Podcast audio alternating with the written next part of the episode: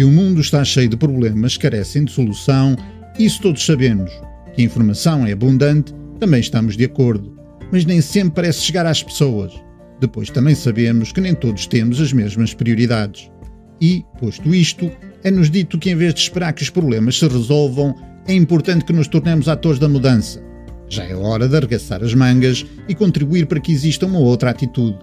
Este livro ajuda-nos a entender melhor a dimensão dos problemas associados ao uso dos plásticos e qual o seu impacto nos oceanos, bem como a melhor forma de minimizar os seus efeitos nocivos.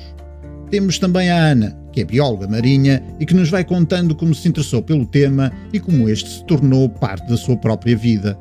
Para quem tinha a praia a 200 metros de casa, tudo surgiu naturalmente. Bastou que para isso ela tivesse uma mente inquisidora em relação ao seu meio ambiente. Foi nas poças que se formavam na maré vazia que o gosto pelo mar criou raízes.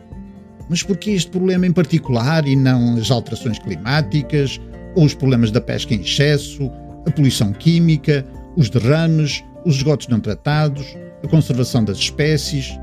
A lista parece nunca mais acabar mas os plásticos, ao representarem 80% do lixo dos oceanos, pareceu uma escolha simples para a Ana.